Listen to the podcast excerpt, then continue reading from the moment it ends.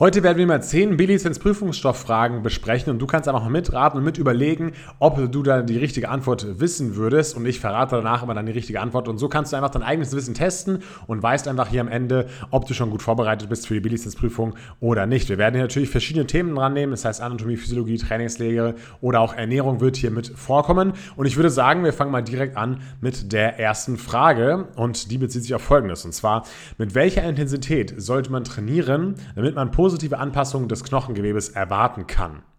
Ja, A, mindestens 30% von Fmax, B, mindestens 50% von Fmax, C, mindestens 70% oder D, nicht höher als 80%. Ja, das, was heißt überhaupt Fmax, sollte man vielleicht immer kurz erklären. Das ist einfach die maximale Kraft. Also, wie viel Prozent der maximalen Kraft sollte ich da aufbringen können, damit ich eben eine positive Anpassung des Knochengewebes zu erwarten habe. Und hier ist eben die, äh, die Antwort 70% korrekt. Ja, und jetzt kannst du halt immer überprüfen, ob du das selbst richtig gehabt hättest. Warum 70 Prozent? Ja, also der Knochen, der braucht einfach einen gewissen Reiz und ein gewisse, man muss ein gewisses Gewicht verwenden, damit der sich eben anpasst. Ja, wenn man nur so ja, 20 Wiederholungen, 25 Wiederholungen macht oder auch Ausdauertraining macht, da passiert leider nicht so viel beim Knochen und er passt sich da nicht so stark an, wie wenn wir eben intensives Krafttraining machen würden. Und deswegen sollten wir mindestens mal 70 Prozent von der maximalen Kraft aufbringen, um das Ganze eben, um diesen ganzen Prozess eben anzustoßen, dass der Knochen sich sich ähm, aufbaut, beziehungsweise dass, dann, dass wir da langfristig eine Anpassung erwarten können. Das geht natürlich auch nur langfristig und passiert über einige Monate bis Jahre und geht nicht mal so von heute auf morgen. Und was sind 70 Prozent ungefähr? Das sind ungefähr so 10 Wiederholungen, könnte man sagen. Das heißt, äh, zu, oder maximal noch 12 könnten vielleicht auch noch sinnvoll sein, aber alles darunter macht eben auch dann Sinn. Also so der Wiederholungsbereich, in dem ich da trainieren würde, wäre so 5 bis 12 oder teilweise vielleicht auch, kommt auch mal ein bisschen auf die Person auf an, auch noch unter 5.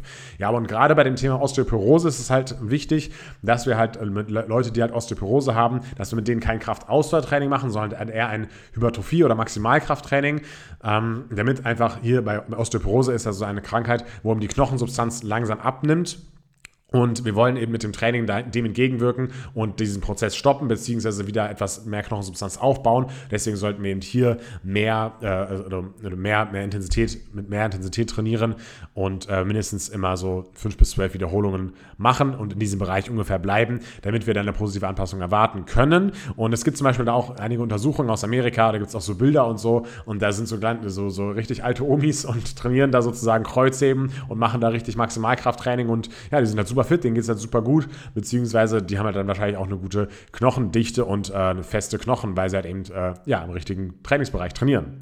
Das soweit zur ersten Frage. Kommen wir zu Frage Nummer zwei und zwar, bei, bei welcher Übung wird ein klassischer Hip Hinge durchgeführt? Ist es A, die Kniebeuge, B, das Kreuzheben, C, der Hip Thrust oder B äh, oder D, das Bankdrücken? Dafür muss man natürlich erstmal wissen, okay, was ist überhaupt ein Hip Hinge? Ja, Hinge bedeutet, ist ein englischer Begriff und bedeutet Scharnier. Ja, also, dass etwas auf und zuklappt wie ein Scharnier. Und Hip Hinge bedeutet einfach, dass die Hüfte halt auf und zuklappt wie ein Scharnier. Und ähm, das kannst du dir so vorstellen, wenn man sich jetzt eben hinstellt und dann nur die Hüfte nach hinten schiebt, ohne die Knie nach vorne zu bewegen, ja, und das so weit wie möglich, das wäre ein klassischer Hip Hinge. Ja, und natürlich bewegt sich der Oberkörper, der Oberkörper neigt sich dann währenddessen auch noch nach vorne. Das wäre ein klassischer Hip Hinge, ähm, wo, die, wo, die, wo diese Hüfte halt wie ein Scharnier sich auf und wieder zuklappt. Und klassisch habe ich jetzt hier geschrieben, denn da fällt eben jetzt die Kniebeuge hier raus, weil da findet kein klassischer Hip Hinge statt. Natürlich findet dieser Hip Hinge trotzdem statt, aber auch gleichzeitig mit einer Kniebeugung. Ja? Und äh, bei, einer Knie, bei der Kniebeuge ist es sozusagen so, dass er äh, äh eher ein kniedominantes Bewegungsmuster, ja, sagt man dazu. Und zum Beispiel beim Kreuzheben, bei Antwort B, das ist eher ein hüftdominantes Bewegungsmuster. Ja? Und hier, wär, hier führen wir halt wirklich diesen klassischen Hip Hinge durch, weil hier die Kniebeugung eben nicht so stark ist wie bei der Kniebeuge. Okay?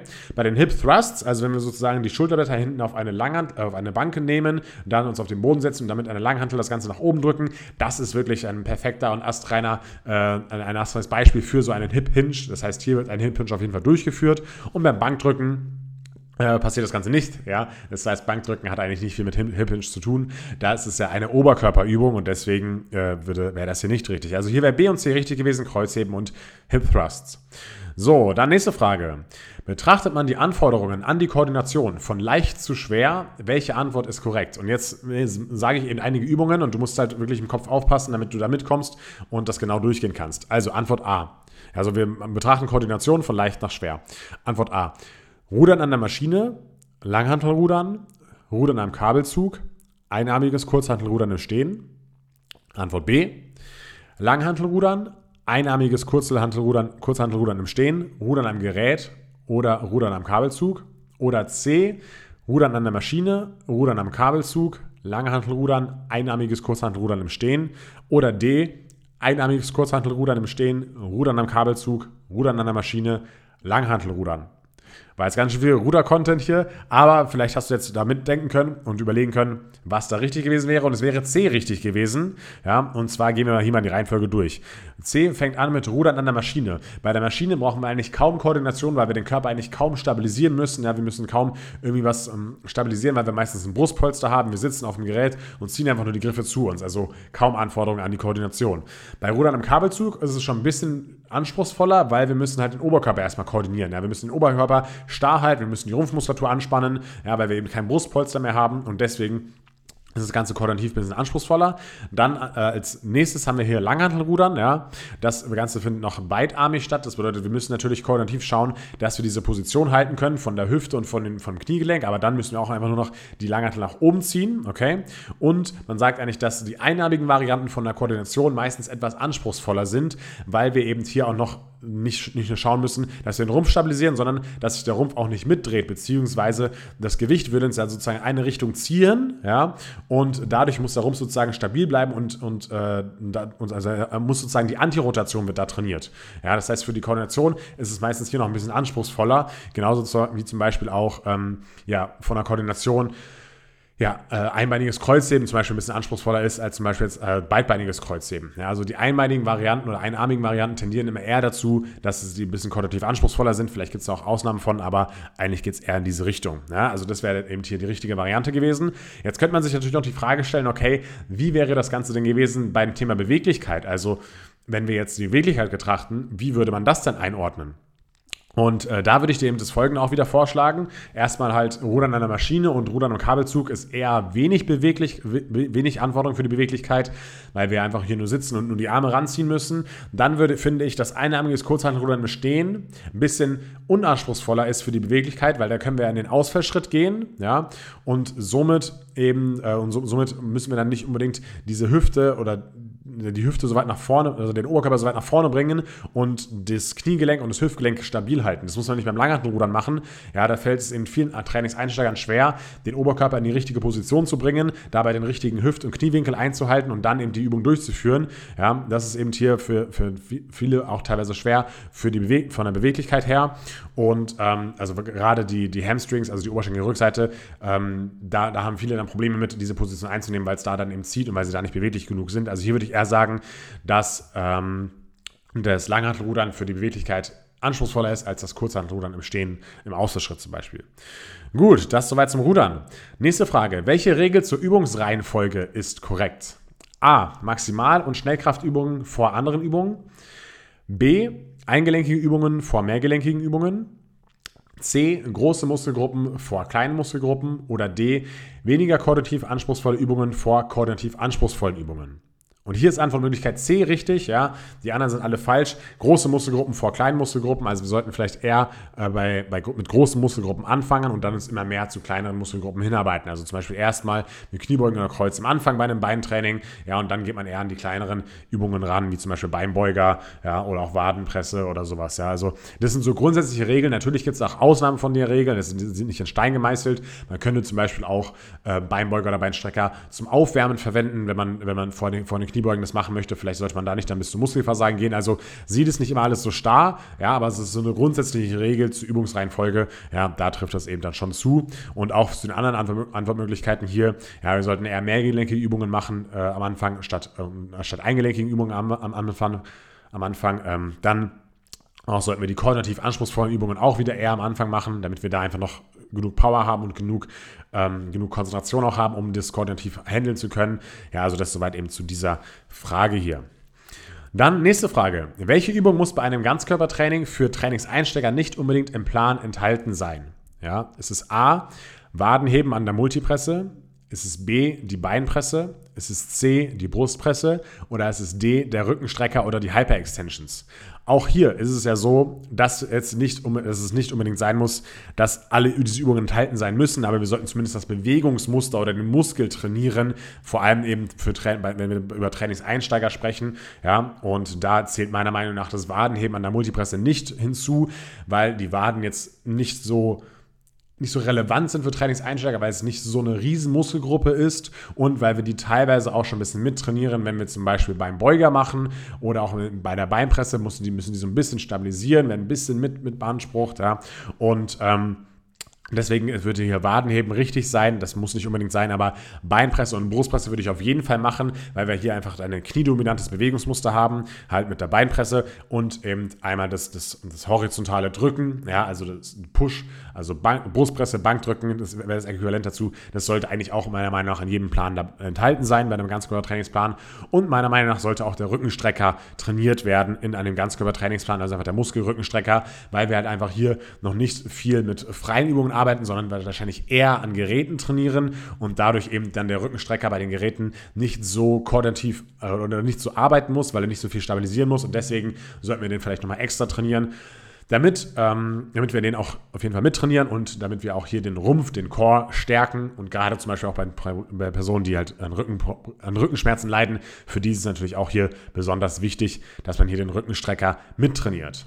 So, und bevor wir mit der nächsten Frage hier weitermachen, noch ein kurzer Hinweis darauf, woher die Fragen überhaupt kommen. Und zwar habe ich die vorbereitet extra für einen Live-Call bei uns bei der KF Akademie. Bei uns ist es nämlich so, dass es jeden Mittwoch um 18 Uhr einen Fitnesstrainer QA Live-Call gibt. Da kann man sämtliche Fragen stellen zu allen Themen, die einen interessieren, zu der Ausbildung oder eben auch äh, zu der Prüfung, die man, die man hat. Kann man, kann man mich da gerne fragen. Und das gilt halt für alle Teilnehmer und Teilnehmerinnen der KF Akademie. Wenn du bei uns eine Ausbildung machst, dann kannst du immer an diesem Live-Call hier teilnehmen. Und ähm, wenn du, wenn, denen keine Fragen mehr übrig sind, dann habe ich immer ein paar Prüfungsfragen vorbereitet, wo wir einfach gemeinsam ein bisschen üben werden und wo man einfach gemeinsam ein bisschen lernen kann. Und ja, das bieten wir eben an bei der KF Akademie als kostenlosen Zusatz und als, äh, als einfach als Service, damit ähm, wir euch nicht alleine lassen beim Lernen und deswegen machen wir das Ganze und daher sind die Fragen und jetzt würde ich sagen, äh, machen wir mal weiter mit der nächsten Frage. Von welchen Faktoren ist der Grundumsatz abhängig? A vom Geschlecht, B vom Alter, C vom Gewicht oder D von der Körpergröße. Und hier ist es so, dass alle Varianten richtig sind. Also das kann auch mal sein, bei uns zumindest in der Prüfung, dass man auch, dass bei jeder, bei einer, bei einer Frage alle Antworten richtig sind. Es wären zum Beispiel auch noch weitere Antwortmöglichkeiten richtig gewesen, wie zum Beispiel die Körperzusammensetzung hat einen Einfluss darauf, die Psyche hat auch noch einen Einfluss auf den Grundumsatz und die Umgebungstemperatur und auch der Gesundheitszustand hat einen Einfluss auf den Grundumsatz. Was ist überhaupt der Grundumsatz? Vielleicht nochmal ganz kurz zur Erklärung. Das ist eben die Menge an Energie, die du verbrauchen würdest, wenn du den ganzen Tag nur im Bett liegen würdest und nichts machen würdest. Ja, wenn du dich nicht bewegen würdest und gar nichts. Also nur für die Aufmerksamkeit Aufrechterhaltung der Körperfunktion und der ganzen Organe. Dafür ist eben der Grundumsatz zuständig, beziehungsweise dafür brauchen wir halt einfach Energie, damit diese komplett, äh, diese, diese grundsätzlichen Körperfunktionen gedeckt sind. Ja, dann gibt es noch den Leistungsumsatz, der kommt dann noch mit dazu, aber das ist dann wieder ein anderes Thema, beziehungsweise wollen jetzt auch nicht zu stark darauf eingehen. Wir haben hier zehn Fragen mitgebracht ähm, und nicht nur eine. So, dann kommt noch eine zweite Frage zum Thema Ernährung, die, war, die gerade eben war schon so ein bisschen Thema Ernährung, ja. Ähm, und zwar jetzt kommt, welche Aussage über gesättigte Fettsäuren ist korrekt? A. Sie sind gesundheitsschädlich.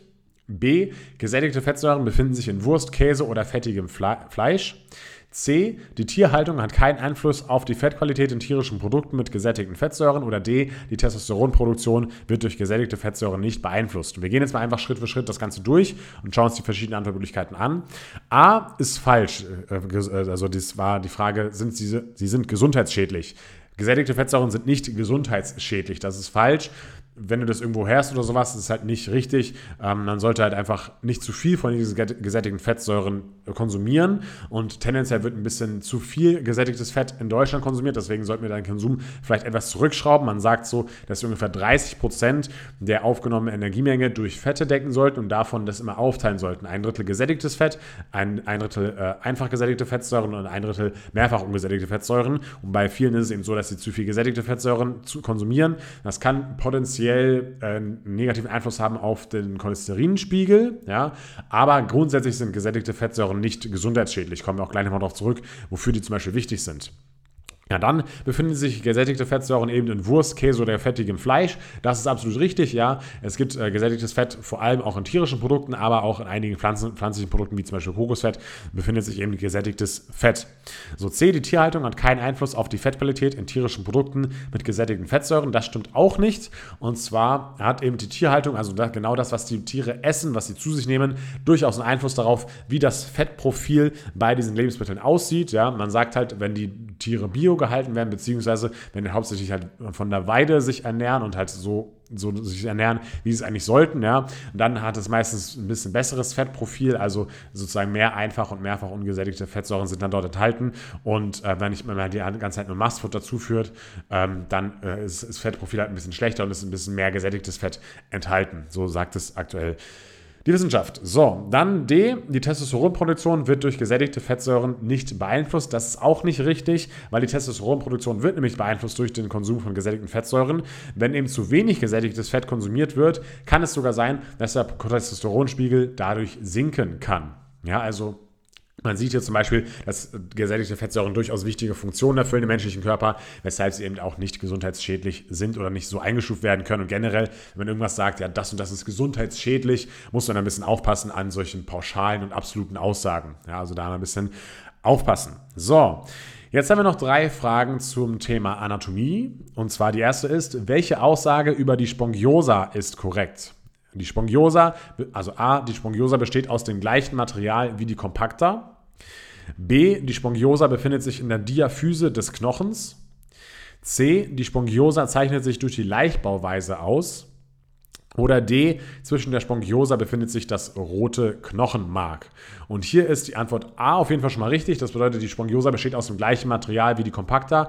Was ist so Spongiosa Compacta? Das sind einfach die Knochensubstanzen, daraus besteht der Knochen. Und die Compacta ist sozusagen, wenn du dir einen langen Knochen vorstellst, dass äh, diese Knochensubstanz in der Mitte, ja, wo sozusagen diese Röhre ist, da befindet sich die Compacta. Und die Spongiosa ist die äh, Knochensubstanz in den Enden des Knochens, von so einem Röhrenknochen zum Beispiel. Und äh, dort gibt es verschiedene Trabekel. Das ist wie so eine Art Gerüst, wie so Art Netz. Und das ist eben die Spongiosa. Ja? Und deswegen ist zum Beispiel auch C richtig. Die Spongiosa zeichnet sich durch die Leichtbauweise aus. Dadurch, dass halt eben diese Knochenenden nicht komplett gefüllt sind mit Knochensubstanz, sondern nur mit so einem Netz und sich dazwischen noch rotes Knochenmark befindet. Ja? Dadurch ist es eben eine Leichtbauweise der Knochen und ähm, ja, wir brauchen eben, die Knochen sind halt stabil aufgrund dieses Netzes, aufgrund dieser Trabekel und nicht dadurch, dass, dieses, dass der komplette Knochen gefüllt ist mit Knochensubstanz. Ja, damit habe ich eigentlich auch schon die Antworten hier ein bisschen gespoilert. Und zwar ähm, D ist eben auch richtig, zwischen der Spongiosa befindet sich das rote Knochenmark. Ja, und ähm, ja, das ist, das ist eben auch richtig. Ja, und C, die Spongiosa zeichnet sich durch Leichtbauweise aus, ist eben auch hier komplett richtig. So, dann haben wir eben die nächste Frage und zwar der Bizeps setzt an der, also der Bizeps, Punkt, Punkt, Punkt, Antwort A, setzt an der Speiche an, setzt an der Elle an, ist für die Supination des Handgelenks mitverantwortlich oder D ist für die Streckung des Armes verantwortlich. Und hier ist Antwortmöglichkeit A richtig und Antwortmöglichkeit C, also setzt an der Speiche an ja, und äh, ist für die Supination des Handgelenks mitverantwortlich. Also der Bizeps macht eben hier diese Supination mit, okay, also wenn ich sozusagen die, äh, eine Faust balle und dann meine Finger nach unten zeigen und dann, wenn ich diese nach, nach oben drehe, das ist die Supination und das macht eben der Bizeps hier mit. Und er setzt eben an der Speiche an, das ist auch korrekt. Und hier mal eine bisschen verkopfte Eselsbrücke meinerseits, aber damit kann ich mir das immer sehr gut merken, welcher der beiden Muskeln jetzt am Bizeps oder am Trizeps oder also ob jetzt der Bizeps an der Elle oder an der Speiche ansetzt oder ob der Trizeps an der Elle oder Speiche ansetzt. Also der Trizeps ist ja, also Tri heißt ja drei, ja, also Bi heißt zwei. Also ist Trizeps so nach dieser, nach dieser Eselsbrücke der größere Muskel, okay, weil er aus drei Anteilen besteht und nicht nur aus zwei wie der Bizeps. So, und im Ellbogen, ja, der Ellbogen heißt der Ellbogen und nicht Speichenbogen. Und das bedeutet, in diesem Beispiel ist sozusagen die Elle im Ellbogen größer als die Speiche. Und deswegen zieht der große Muskel mit den Tri, also mit den drei Muskelköpfen, auch zu der großen Ellenbogen, zu der großen Elle im Ellbogen, ja, und nicht zur Speiche. Und so kann ich mir immer merken, Trizeps Elle, Bizeps Speiche, ja, klein zu klein, groß zu groß. Somit kann ich mir das immer sehr gut merken. Und solche Eselsbrücken kann man sich halt auch immer gut selber machen bei, ähm, beim Lernen für die B-Lizenz dann, dann, wird das Ganze einfach immer ein bisschen einfacher. So, nun die letzte Frage. Das ist auch wieder eine Anatomiefrage zum Thema Muskulatur. Und zwar der Musculus rectus abdominis, ja, Antwortmöglichkeit A, heißt auf Deutsch gerade Bauchmuskulatur. Antwortmöglichkeit B entspringt an der fünften bis siebten Rippe, Rippe und am Schwertfortsatz.